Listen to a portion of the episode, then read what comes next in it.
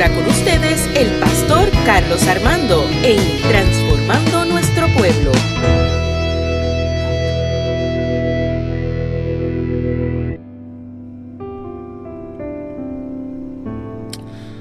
Aleluya, aleluya, qué bueno es adorar a nuestro Dios. Dios les bendiga a todos, a todos nuestros hermanos y hermanas que hoy se conectan conmigo.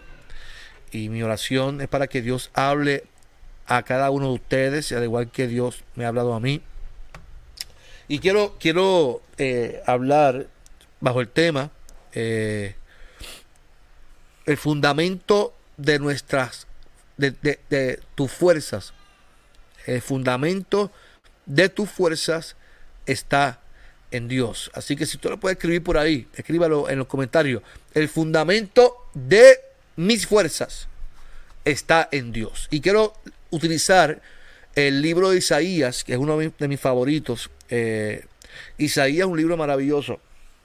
Eh, Isaías 40, del, eh, del 25 al 31, y lo voy a leer así. Nuestro santo Dios afirma, con nadie me pueden comparar. Nadie puede igualarse a mí. Isaías dijo, levante los ojos al cielo.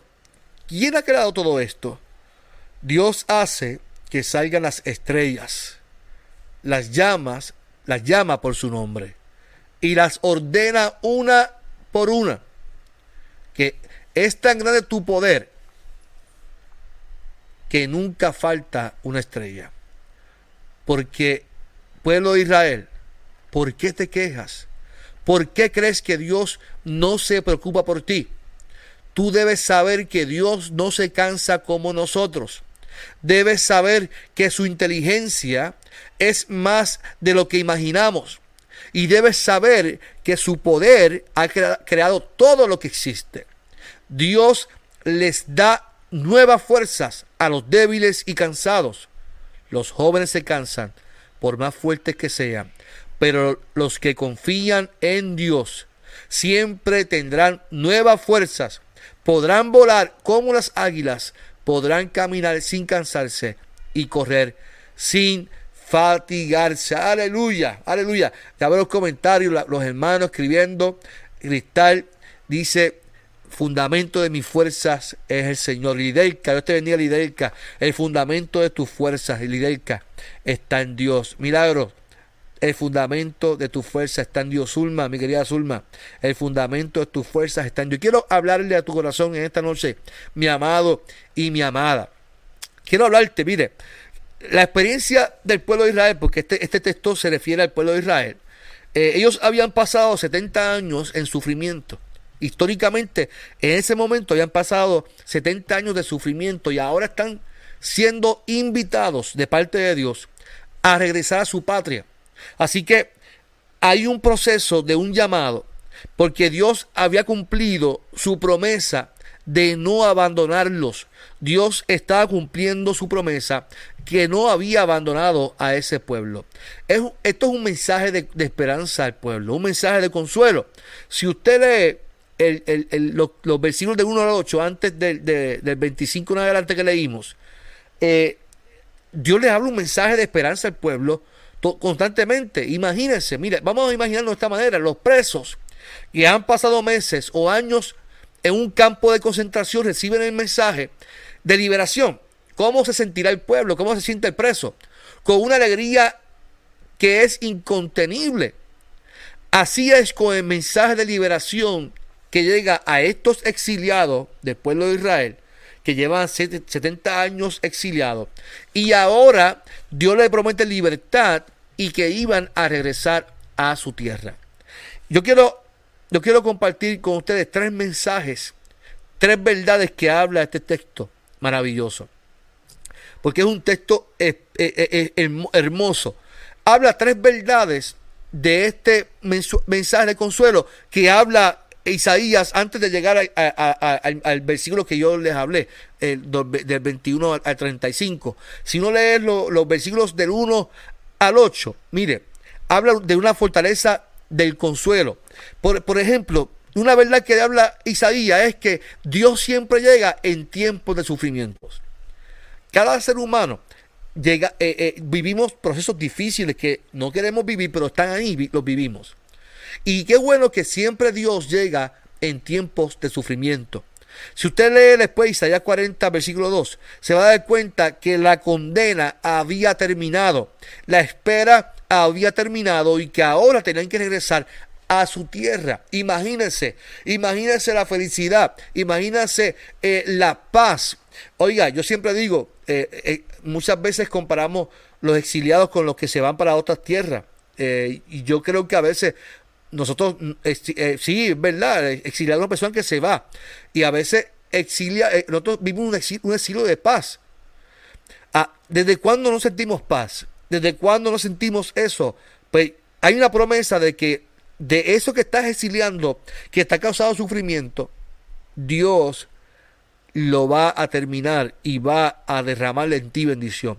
La condena tu sufrimiento ha terminado. La iniquidad, dice Jehová, que había sido terminada.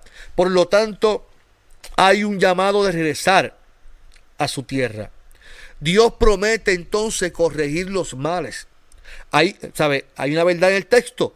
Segundo, primero, Jesús, Dios siempre llega, Dios siempre llega en tiempos de sufrimiento y Dios promete corregir los males. Él promete en el texto que va a enderezar la calzada torcida, o sea, los montes torcidos, los caminos torcidos, Él promete que los iba a enderezar. Y dice que va a rellenar el valle de depresión. léalo en el versículo 4, luego en el capítulo 40, léalo. Es interesante cómo Dios le promete al pueblo, mire, eso tiene un simbolismo maravilloso, los caminos torcidos tienen un simbolismo hermoso y los valles de depresión. Porque muchas veces nosotros vivimos caminos torcidos. Nuestra vida constantemente nos enfrentamos a caminos torcidos, caminos empinados, caminos que posiblemente eh, eh, se nos hace difícil entender. Pero qué bueno que Dios promete corregir los caminos torcidos, que Dios promete enderezar los caminos torcidos, que Dios promete rellenar el valle de depresión. Es interesante porque hoy Dios está hablando en tu corazón, te está diciendo que tus caminos torcidos, Él promete enderezarlos y que en tu sufrimiento Él siempre va a llegar a tiempo. Él siempre va a llegar a tiempo. Y por tercero, que Él despierta entonces la confianza en Él. Su palabra siempre va a perdurar. Si usted lee después el versículo 8, habla de cómo Dios eh, cumple su promesa y que Él despierta la confianza. Porque el pueblo, mire, nosotros somos seres humanos, el pueblo siempre buscaba la manera de, de, en los silencios, como yo, decía el domingo, que cuando hay un silencio de Dios, a veces no, lo entendemos, nos desesperamos eh, y nos quejamos. Entonces, ahí es que yo me pregunto, ¿cuáles son las razones de nuestras quejas? ¿Por qué nosotros nos quejamos? Y yo no estoy hablando de queja del pastor, la queja contra, contra alguien de iglesia. La, cuando yo veo al texto, mire, mire lo que dice el texto, pueblo de Israel, ¿por qué te quejas? ¿Por qué crees que Dios no se preocupa por ti? O sea, el, el, texto es una palabra de esperanza, pero ahí me hablé, te confronta. ¿Por qué tú te quejas y por qué no crees que Dios está contigo? ¿Por qué piensas que Dios... Yo, oiga, todos aquí hemos pensado un momento dado en esta vida. Yo creo que Dios como que se olvidó de mí. Yo pienso que Dios ya no me mira con los mismos ojos porque no veo respuesta a mi realidad de vida. Y yo tengo que decirte algo en esta noche muy especial. Dios no se ha olvidado de ti y te va a renovar las fuerzas en esta noche. Lo la pregunta es, ¿por qué nosotros nos quejamos? Cuando hablamos y comparamos este texto con el contexto de hoy, porque hablamos de que el pueblo había exiliado por la guerra, por los problemas sociales, políticos, de corrupción, el pueblo se había ido por el maltrato. Ahora bien, cuando yo comparo el texto con mi contexto, ¿cuáles son las razones por las cuales usted y yo nos quejamos? Yo no estoy hablando de quejarse con la iglesia, ni quejarse de pastor, nada de eso estoy hablando. Eso usted pase por el departamento de servicio al cliente, quéjese ahí. Ahora, cuando nos quejamos con Dios, estoy hablando de quejarse con Dios. Cuando uno llega a este punto, es que ya hay un agotamiento emocional y espiritual. en la vida del ser humano. Y yo tengo varias razones que quiero compartir contigo hoy y posiblemente usted esté ubicado en una de esas, en una de esas. Porque es interesante que nosotros, sirviéndole al Señor, muchas veces nos quejamos con Dios porque no somos, no, no, no, nos encontramos que somos insatisfechos constantemente. Por ejemplo, cuando yo quiero darte una razón, una razón por la que nos quejamos es por ese sentido de soledad. ¿Cuántas veces nos sentimos solos? En el versículo 27 dice, ¿por qué el pueblo piensa que Dios no se preocupa de ti? Eso es un sentido de soledad. ¿Por qué Dios me ha dejado solo? Cuando una persona de esta piensa de esta manera, definitivamente el sentimiento tiene que ser de soledad. ¿Por qué Dios no está conmigo? ¿Por qué me encuentro solo en este valle de sombra y de muerte? ¿Por qué me encuentro tan desesperado y solo o sola ante mis circunstancias? ¿Por qué me encuentro solo o sola e, en mi necesidad, en mi crisis? Piensa que nadie está pendiente. Piensa que nadie está pendiente de esa persona. Esa persona se siente sola. El pueblo de Israel tenía un problema en los silencios de Dios. Yo creo que la enseñanza de este texto es que Dios es más que una voz o alguien que me pueda hablar de parte de Dios. Escuche bien, Dios es más que alguien me hable y que me paren los pelos. Dios es más que eso. Porque si yo dependo de que alguien me hable de parte de Dios, si yo dependo del pastor para que Dios me hable, si dependo de alguien, cuando esa persona no esté, voy a encontrarme solo o sola. Y Dios le dice, ¿por qué ustedes se encuentran y piensan que yo no estoy con ustedes? Y es que nosotros, nosotros nos acostumbramos y nos aferramos a la gente. Y Dios lo que está buscando es que nosotros levantemos los ojos al cielo. Mira lo que dice el texto. El texto dice, levanten sus ojos al cielo. ¿Quién ha creado todo esto? O sea, cuando miren al cielo, miren, miren, miren a Dios en el cielo. Cuando mires a tu alrededor, mira lo que Dios ha creado. Dice Dios, Dios hace que salgan las estrellas, las lleva por su nombre y las ordena una a una. Es tan grande su poder que nunca falta una estrella. aleluya. O sea, cuando tú mires su creación, piensa, no estoy solo, no estoy sola. Cuando tú mires y observes los árboles, piensa, no estoy solo. Hay un cántico que dice, eh, que a mí me encanta mucho, que dice, si Él cuida de las aves, cuidará también de mí. Si Él cuida de las aves, cuidará también de mí. Y así es nuestro Dios. Si Él cuida de la naturaleza, Él cuida de todo, porque es creación de Él, ¿cuánto más? ¿Cuánto más cuidará de nosotros sus hijos? O, o sea, si te sientes sola, te sientes solo, levanta tu mirada al cielo y observa la creación de Dios. Cuando hablamos de soledad, tenemos que hablar de nuestros ancianitos. Y para mí es importante hablar de esto. Porque cuando hablamos de nuestros ancianitos, hay un por ciento muy alto en negligencia con la edad de oro. Y la iglesia tiene que pensar en ellos. Este sentimiento de soledad, muchos de nuestros viejitos lo sienten. Mire, hoy yo llamé a alguien, no voy a decir el nombre. Yo llamé porque eh, este sábado había una vacunación y yo había separado 20 espacios para, para nuestros viejitos de 65 años adelante. Algunos de 65 se sienten como, como coco. y una de ellas, tiene 82 años, yo la llamé y, me, y estuve 40 minutos escuchándola. 40 minutos escuchándola. Y me decía, pastor, perdona que... no, no, hermana, yo estoy aquí para escucharla. Dígame, eh, dígame lo que tiene que decirme. Hablándome de su situación, de su crisis, de sus emociones, de todo cómo se sentía, cómo esto. Y eso, eso es importante porque nuestros ancianitos se encuentran solos.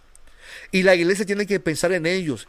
Este sentimiento de soledad, muchos de nuestros viejitos lo sienten que posiblemente sus hijos no están porque han tomado la decisión de irse para Estados Unidos y, se sienten solos y solas. Y la mayoría de los hijos están muy ocupados eh, eh, con el ajetreo de trabajo. Mire, yo todos los días llamo a mi mamá. Mi mamá tiene 78 años. Todas las mañanas, todas las mañanas yo salgo de mi casa para la oficina o para donde vaya a ir, aunque sea de aquí, de aquí a mi oficina son cinco minutos. Por esos cinco minutos yo, tengo que llamar a mi mamá. Cuando salgo por la noche a hacer una diligencia, ¿a quién llamo? A mi mamá. Model, ¿cómo estás? ¿Estás bien? La escucho, se queja, hace, pero la escucho. Porque se sienten solos. Pero qué bueno, hermano y amada, que podemos mirar al cielo y reconocer que Dios está con nosotros. Amado y hermana que me escucha, anciano, anciana que me escucha, joven que me escucha, no importa tu edad, no importa tu generación, Dios nos invita a que miremos al cielo, porque en mirar al cielo podemos ver su creación. Y así como Él cuida de las estrellas, de la naturaleza, así también cuida de ti y de mí. Así que, qué bueno que podemos afirmar eso. ¿Qué otro sentido de, eh, otro, otro, otro sentimiento, soledad? O, ¿qué, ¿qué, razón tenemos para sentirnos solos? La segunda es el, el desempleo. el desempleo, la falta de dinero. Recuerde que el ser humano, nosotros vivimos y tenemos que pagar cuentos y tenemos que pagar deudas. Y, y los que viven en desempleo se sienten solos. Porque se sienten desamparados. Sienten que se están hundiendo en, una, en, un mar muy grande. Y, cuestionamos por qué tenemos que pasar por esto. ¿Por qué tenemos que pasar por problemas económicos? ¿Por qué me, quedé sin trabajo? ¿Por qué el COVID me robó el empleo? ¿Por qué está pasando toda esta situación? Y en ese sentido, soledad, en esa queja podemos mirar al cielo y podemos afirmar que Dios está ahí que Dios no nos va a desamparar, que Dios nunca nos va a abandonar, que Dios siempre va a, sostenernos. Es, es, importante, mire, la iglesia, nosotros tenemos lo que se llama el alfolí, que lo dirige nuestra misionera Evelyn Pérez. Y ese alfolí para mí es tan importante porque le llevamos compra a gente que tiene necesidad de compra. Y, y, y yo pastoreo una iglesia y yo tengo que decirlo, hermano que hay que decirlo usted y tenga. Si, si usted me pregunta, todos los que me, me preguntan, Carlos, ¿cómo tú te sientes en Cabo? Y el pastor me pregunta, yo, no encuentro manera de quejarme. Yo vivo agradecido. Una iglesia hermosa. Caguas es una iglesia hermosa, una iglesia demasiado de buena. Gente hermosa y gente buena. En, Caguas no hay una persona que sepan que tiene necesidad y los hermanos se dan para bendecir a otros. Yo estoy muy agradecido y yo eh, testifico de una iglesia que da a la gente que está en necesidad. Yo testifico como pastor de una iglesia de hermanos y hermanas que se dan, que se dan para bendecir a otros. Por lo tanto, podemos mirar al cielo y afirmar que qué bueno que hay iglesias que se dejan utilizar por Dios para bendecir a la gente que está en necesidad. Qué bueno, yo glorifico el nombre del Señor por eso.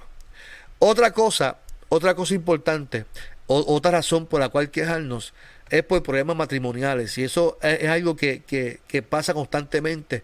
Recuerde que, que, el matrimonio es algo bien complicado. ¿Por qué? Porque son dos personas distintas que se casan y, se unen con diferentes culturas y pensamientos y las etapas de matrimonio, cada una trae una crisis constante, puede haber una mala comunicación, una rutina, a diferencia de personalidad. Y eso nos hace sentirnos solos. Aún casado, hay gente que se sienten solos. Pero qué bueno que podemos afirmar que Dios está ahí. Y yo te tengo que decir como, como pastor, que si te sientes así, yo estoy aquí para ayudarte y servirte. Llama a la oficina porque queremos bendecir tu familia y tu matrimonio. Pero mire, a los que se sienten cansados y solos, si usted se siente cansado, cansada, sola, solo, hay una promesa en el texto de Dios para ti y para mí, para los cansados. Número uno es que nuestro Dios no se cansa como nosotros, dice el texto. O sea, que Dios es un Dios que no se cansa, que siempre está ahí, siempre está despierto, siempre está atento a tu, a tu necesidad. Él siempre está ahí para derramar bendición. El problema es que nosotros pensamos que Dios siempre tiene que responder a mi necesidad y no es así. Dios no tiene que responder a mi queja. Dios en su misericordia obra siempre a nuestro favor. Pero yo no puedo, yo no, no complace estos caprichos. Es que yo quiero comprarme un carro más caro, quiero comprar una casa, quiero... Esos son caprichos nuestros. No quiero que Dios me bendiga más que fulano o fulana. Ay, Dios mío. Dios dice que no se cansa. Y no, no lo podemos entender por su inteligencia. Dice el texto, su inteligencia va más allá. Dios tiene poder y sus hechos lo confirman. O sea, nuestro Dios nos dice, mira el cielo, mira mi naturaleza, yo estoy contigo, estoy para bendecirte, no estás sola, no, yo no me canso, no me puedes entender por mi inteligencia, la multiforme, la multisabiduría, la multigracia de Dios, no la podemos entender. Mire, cuando uno piensa que entiende a Dios, Dios siempre te sorprende con algo nuevo. Y eso es lo maravilloso del Evangelio y de Dios, que Dios siempre te va a sorprender con algo nuevo. Y Él siempre estará ahí. Y yo quiero decirte en esta hora que, que hay una promesa maravillosa en el texto. Dice el texto, tú, tú, tú debes saber que, que Dios no se cansa como nosotros. Este mensaje es para ti, iglesia. No se cansa como tú. Y debes saber que su inteligencia es más de lo que imaginamos. Y debes saber, iglesia, que su poder ha creado todo lo que existe. Iglesia, el versículo 29, esto, es para ti, mi amado y mi amada. Dios te da nuevas fuerzas a los débiles y cansados. Te sientes cansada, te sientes cansado, abrumada, abrumada. Este mensaje para ti. Dios te va a dar nuevas fuerzas. Los jóvenes se cansan, por más fuerte que sean, pero los que confían en Dios siempre tendrán nuevas fuerzas. Yo te invito en esta noche que tú le digas al Señor, Señor, yo quiero que tú me dé, me renueva mis fuerzas. Yo me siento cansada, me siento agotada, pero qué bueno que podemos afirmar que los que confían en Dios siempre, siempre tendrás, tendrán nuevas fuerzas. Y hoy Dios quiere darte nuevas fuerzas en el nombre del Señor.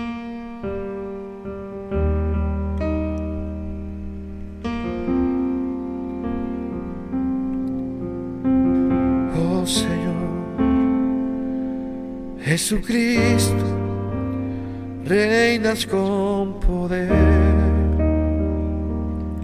soberano, victorioso rey. Ni la muerte pudo detener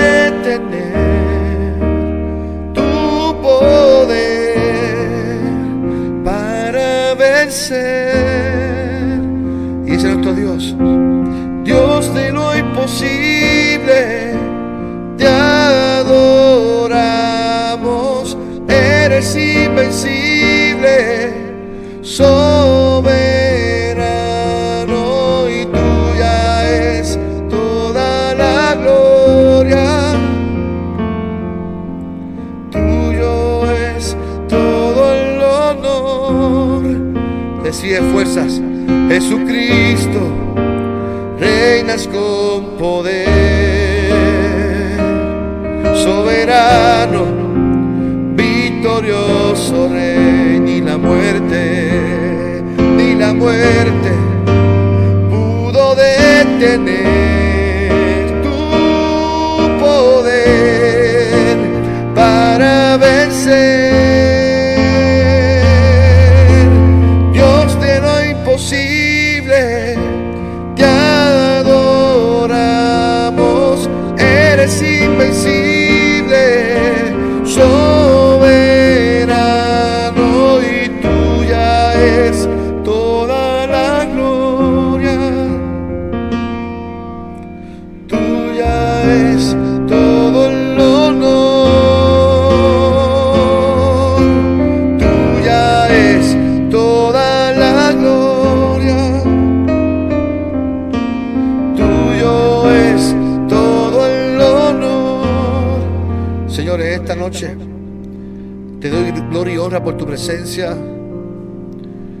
Te pido que bendigas a cada hermano y hermana en esta hora.